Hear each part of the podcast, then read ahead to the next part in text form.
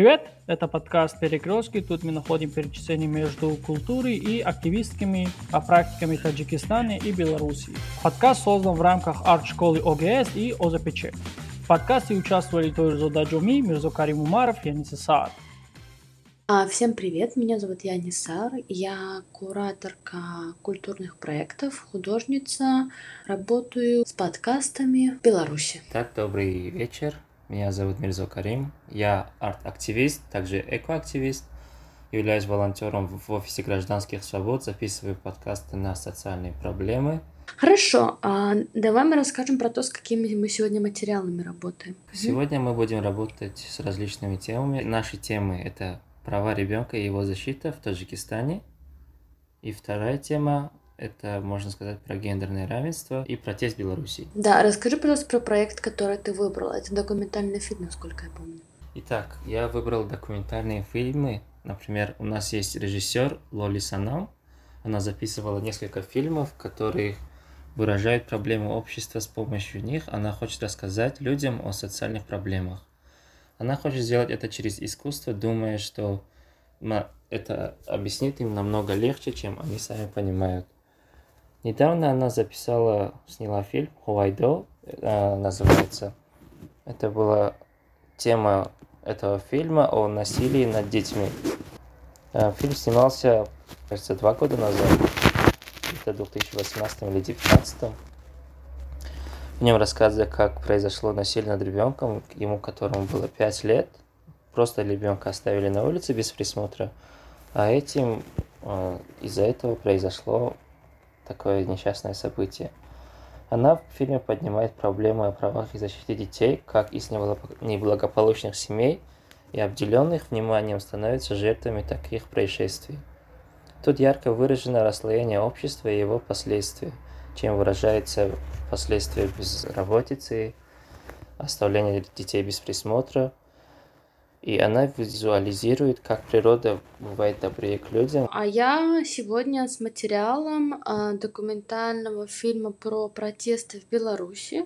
Называется «Мы не знали друг друга до этого лета». Это строчка из песни э, группы «Сплин». Ее использовали в качестве названия для фильма. Собственно, этот фильм — это документация протестов в Беларуси, которые начались в 2020 году. Вот, я, к сожалению, фильм сам а, полностью не смогла посмотреть. Для меня это было слишком тяжело. Но я думаю, что это отличный материал для того, чтобы его обсудить именно как политическое явление. Вот смотри, Миразакарим, у нас с тобой два а, фильма. Как ты думаешь, можем ли мы назвать их арт-активизмом? Да, конечно, я думаю, что арт-активизм выражает именно социальные проблемы, которые находятся в обществе, старается помочь и найти определенные пути решения, чтобы дальше улучшить и в дальнейшем решить эти проблемы, прийти к консенсусу и также, чтобы дальше в будущем таких проблем уже не возникало. А скажи, пожалуйста, у вас вообще много снимается фильмов на такие достаточно политические темы, например, дети, или там домашнее насилие, или права человека, в принципе? Или это такой один единственный пример режиссера, который это делает? Сейчас ситуация на стадии развития, то есть сейчас только-только развиваются такие кинематографы, такой арт-активизм продвигается. И постепенно-постепенно мы э, переходим на новый уровень, чтобы решать уже не то, чтобы говорить об этом, да, но и решать эти же проблемы, например, э, все устои этого общества, все ценности, так как уже приходит новое время, а, так скажем, в Центральной Азии большинство населения были консерваторами, поэтому это сделать чуть-чуть труднее. А скажи, пожалуйста, какая вообще реакция была на, на фильм? А, реакция на фильм была то, что, ну, опять же, разделились на две стороны. То, что, например, и две стороны, наоборот, все проявляли свое сочувствие. Опять просто было на словах все это, то есть, так сказать, просто люди выразили свое мнение, вот как таково, э, да, конечно, арест был, были следствия, все такое, но это, конечно же, не остановило других людей. В принципе, извинений никаких не было, но все это началось говорить, и уже есть определенные социальные паблики, где говорится об этом. Но пока что ситуация не улучшилась, я так думаю, потому что все каждым днем я могу наблюдать или даже от знакомых слышать, что такое может произойти в любое время. А скажи просто, как ты думаешь, какая цель была у этого фильма? Наше общество такое, что обычно об этих проблемах мало кто говорит или говорится, но, например, не для общего э, видения или для слушания, поэтому э, этот режиссер взял, создал фильм, чтобы все поняли, какие проблемы у нас существуют. То есть не стоит об, этой, об этих проблемах молчать, и нужно говорить о них, чтобы с последствий возникали определенные действия, которые бы предотвращали все это. Да, я тебя поняла. Я думаю, что на самом деле мой фильм «Не знали друг друга до этого лета», он больше про документацию, потому что как бы белорусский протест это то, что было очень таким большим, сильным, публичным, все об этом знали. Вот. И он скорее, знаешь, про такое сохранение памяти. Это было, и вот это было именно вот так вот, потому что дело в том, что у нас э, публично и на государственных там каналах говорится немножко другое. А тут как бы честная документация того, что происходило. То есть голос народа и справедливости, да? Так? Да, да, да, да, с такими демократическими настроениями. Но это очень тяжело все смотреть, потому что там как показывается все как честно происходило, без э, таких даже, ну как-то цензуры, и это очень тяжело, потому что смотришь, как людей избивают, например, ты не можешь эмоционально не включаться. Вот. Я, конечно, думаю, что Тут получается немножко бы пересечение арт-активизма и искусства, потому что кино, особенно документальное, для меня это какой-то вообще отдельный вид искусства, потому что оно как бы документирует реальность, сохраняет то настоящее, которое быстро проходит, для того, чтобы его потом могли вспомнить и узнать. Поэтому у меня такой вопрос, как ты думаешь, насколько вообще важно снимать такие фильмы, если они вызывают такие плохие эмоции, например, как твой фильм? Например, ситуации с твоим фильмом, я думаю, то, что, например, показывалось на всех экранах, заглаживает или же не показывает определенные действия, которые могут в дальнейшем не предвидеть определенные люди. То есть то, что фильм у вас вышел, я думаю, оно будет показывать правду, как все было на самом деле, тем самым правильно будут оценивать ситуацию в дальнейшем. А насчет моего фильма, я думаю, то, что пора уже говорить об этих проблемах, чтобы искоренить все эти причины, потому что дальше так не может продолжаться. Нельзя об этом молчать, так как это может случиться с каждым, и чтобы оберечь себя и своих детей в будущем – мы должны об этом говорить и решать уже эти проблемы наконец-то. Ага, слушай, а насколько вообще в Таджикистане тяжело решать вот такие большие важные проблемы, на твой взгляд? Если да, то какие там трудности есть? А, есть большая проблема с а, бюрократией, там, например, слишком много документов, слишком много процессов, и даже дело не в процессах, а в том, что люди просто порой не знают, что делать, им не хватает помощи, нужна им подсказка. И для этого, по-моему, делаются такие фильмы, чтобы именно помочь им, куда обращаться, что делать в этих ситуациях. И как правильно, трезво, рационально действовать, чтобы потом э, исправить все это. А скажи, пожалуйста, а насколько вообще люди у вас в стране имеют доступ вот к таким материалам? То есть а, он просто выложен в Ютубе или там его как-то распространяют, показывают где-то? Потому что у нас этот фильм выложен в Ютубе в свободном доступе, насколько я помню. Как бы препятствий к этому нет, но дело в том, что у людей старшего возраста, которые там живут в деревнях, например, которые уже на пенсии, например, у них нет возможности выхода в интернет поэтому они этот фильм увидеть не могут. Да, у нас, в принципе, то же самое. Например, то, что я нашел этот фильм, он мне скинули эту ссылку на этот фильм, то есть... И я сам посмотрел, но до этого, в принципе, я не слышал о таком. Я думаю, это проблема осведомленности, то, что не распространяют эти такие фильмы.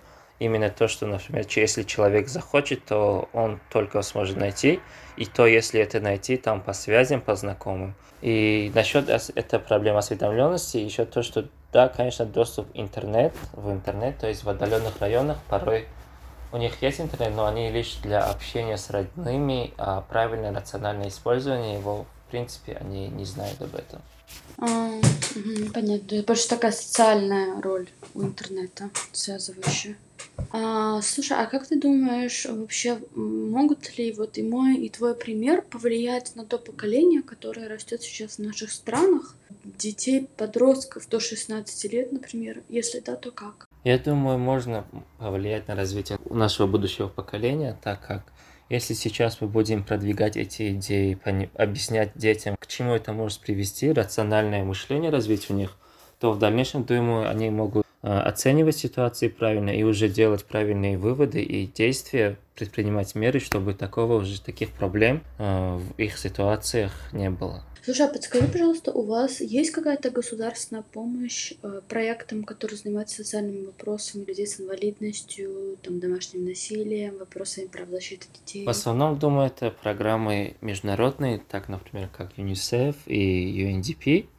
И есть такие э, организации НПО, например, как Офис гражданских свобод, которые проводят эти, эти тренинги и раз, направляют молодежь, чтобы они помогали, просвещали весь народ к этой теме и помогали людям, которые, у которых есть определенные проблемы с этим. Например, с ОГС мы порой иногда проводим различные акции, чтобы помогать малоимущим семьям, или же семьям, которые нуждаются в определенной помощи? А просто у нас в Беларуси пока что э, все не очень хорошо с активностями, с инициативами. Большинство моих коллег и коллежанок, они уехали. сейчас, если честно, я думаю, что арт-активизм это вообще единственное, что нас спасет потому что это такая очень доступная форма, такая, которая работает через эмоции, и она вовлекает очень сильно в проблему, Поэтому отклик получается более активный. Скажи, пожалуйста, насколько у вас вообще люди открыты к арт-активистским проектам, например, в столице и там не в столице, люди, у которых меньше информации?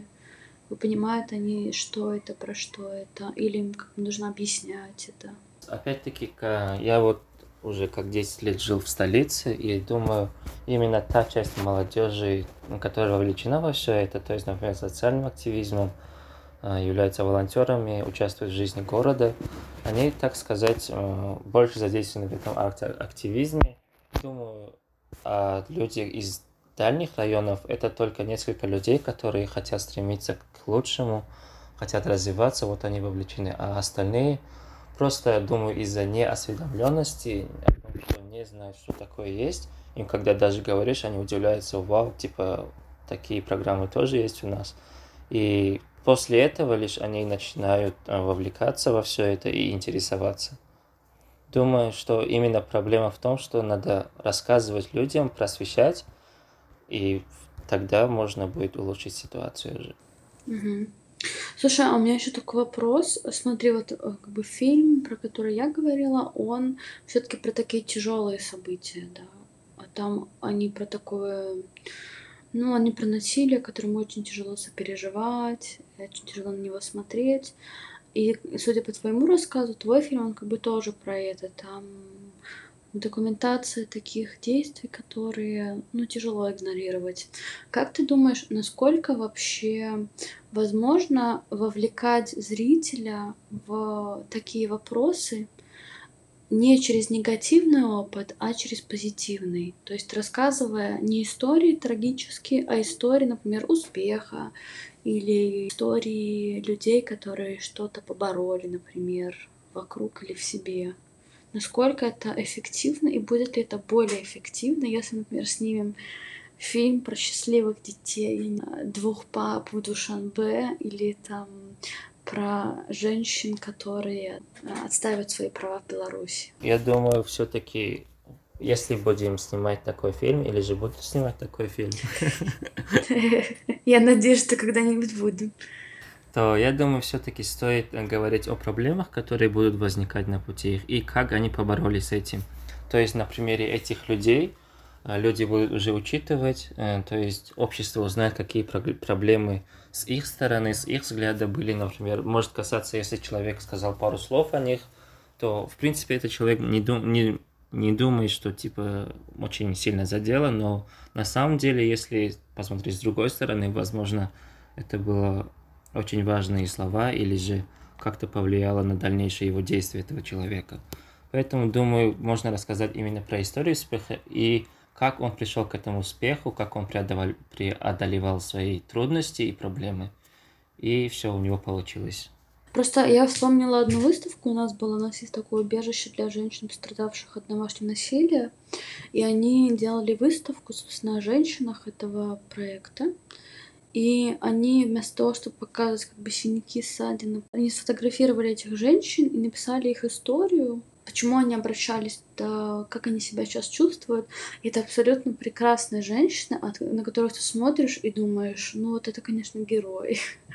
Как бы человек, которая смогла выжить в таких условиях, да, а потом еще рассказать про это, вот это, это, конечно, очень восхищает. Тем более, что я думаю, что есть какой-то, знаешь, немножко перегруз в интернете всякими негативными новостями и прочим всяким. Поэтому, может быть, это было бы даже более эффективно. Что это более понятно для людей, э, для именно с определенными взглядами, потому что с этими так, документальными фильмами, так сказать, можно посмотреть э, для они могут посмотреть э, всеобщий вид, то есть ну, с, с другой стороны тоже, и не быть уже таким прямолинейным. То есть они могут потом изменить или посмотреть, типа, вот я, а, оказывается, вот так думал, а на самом деле с другой стороны можно было сделать так тоже. Слушай, еще хотела спросить, есть ли у вас киноклубы, в которых вы обсуждаете вот фильмы, например, на такие социальные темы? Потому что в Беларуси, в Минске точнее, раньше был киноклуб и не один, Э, в которых показывались э, разные фильмы, ну, иногда популярные, иногда не очень, на тему там ЛГБТК людей или ЛГБТК проблем. Э, и там была дальше дискуссия и обсуждение. Я считаю, что это очень крутой проект, потому что ну, это очень клево работает, когда вы сидите там в закрытом круге, там вас 15 человек, и вы обсуждаете какие-то очень важные для вас вещи. Вот есть ли такая практика в Душанбе? А, в Душанбе я могу привести пример а, офис гражданских свобод. А, волонтеры по пятницам, кажется, собираются и смотрят такие определенные несколько фильмов и обсуждают такого рода проблемы, например, про социальные, про различные темы. Сначала смотрят фильм, там где-то 15-20 человек, а затем обсуждают над этим, например, находят проблемы или находят решения, как им действовать в определенных ситуациях, если такие могут возникнуть в жизни. Слушай, я еще думаю, что, наверное, это очень помогает людям, вот подросткам, потому что у них вообще тяжело в жизни все. Ну, в смысле, они немножко дезориентированы, им тяжело понимать, как работает этот мир. И вот такие киноклубы, они очень поддерживающие. Думаю, они для этого и созданы, чтобы помогать людям, особенно молодежи, так как они еще не знают ничего, в принципе. И эти киноклубы помогают в различных ситуациях и помогать людям, чтобы у них проблем потом не возникало с этим. Наши фильмы, они бы очень были бы обсуждаемы на кинодискуссиях. Здорово. Ну, у меня все вопросы закончились. Может, у тебя есть что-то, о чем ты хотел поговорить еще? Хотел бы задать пару вопросов. У вас типа гендерного равенства, например, наш режиссер Лоли Санам, она еще сняла несколько фильмов, например, «Танцующий мужчина» или же танцовщицы, о которых говорится о стереотипах своего общества, например, типа у нас э, именно вот профессия танцы, так сказать, в социальном статусе ниже определенных профессий, поэтому у них возникают порой определенные проблемы, и даже вот эти танцоры, об которых был снят документальный фильм, своим детям говорят, что не надо выбирать эту профессию, так как будут определенные проблемы, поэтому лучше пойди там учись на кого-то другого. Просто что это за проблемы? Это как бы непринятие в обществе, это маленькие зарплаты, это что конкретно? Да, именно это неприятие общества, то есть, например, люди могут осуждать, например, там мужчина танцует там на выступлениях, как вообще, как это может мужчина делать. Вот, хотелось бы узнать ситуацию у вас в Белоруссии. А, слушай, вот как бы несмотря на то, что мы далеки территориально друг от друга, я думаю, что ситуация не меняется. Дело в том, что как бы у нас нету такого, вот я думаю, что в столице так, такого давления на мужчин, которые занимаются танцами или занимаются какими-то женскими профессиями, условно говоря. Но я думаю, что это только в столице. У нас очень большой разрыв между столичным менталитетом и менталитетом не столичным. Потому что Например, в какой-нибудь деревне, наверное, если бы мужчина танцевал в балете, Но я думаю, что бабушки, соседки, они бы точно обсуждали это. Вот. И это, конечно, очень грустно. По гендерному равенству, слушай, я вот с Джоми разговаривала до этого, и он сказал, что у вас принят закон о криминализации домашнего насилия. И он принят в 2013 году, а прикинь, у нас, у нас до сих пор не принят. И в России не принят. Да, и как бы вот мы с ним разговаривали и спрашивала, что да как. И меня сложилось впечатление, что, может, у нас есть такие проекты, которые работают с этой темой, но они очень маленькие, очень локальные, и нам еще на самом деле идти, идти до таких изменений. А у вас, видимо, эти изменения, они проходят быстрее. Как ты думаешь, почему так происходит? Ну, я думаю, это все-таки зависит от самого общества и самого руководства, то есть страной, как принимаются определенные меры, как наблюдается за всем этим. Э, думаю, то, что это волнение, то есть переживание за свое будущее, сам народ или же само общество, э, договариваясь с, с управлением, есть с правящими кругами, через демократические реформы или все такое, стараются сделать что-то лучше, изменить, и тем самым вывести на законодательный уровень, чтобы это уже регулировалось государством и следовало определенные наказания. Я думаю, что просто нам всем следует поучиться, видимо, у ваших активисток и активистов, которые лоббируют законопроекты о том, как это делать у нас. Хотя у нас немножко другой контекст, конечно же, но здорово слышать, что вот где-то на постсоветском пространстве это может работать, и это может быть по-другому.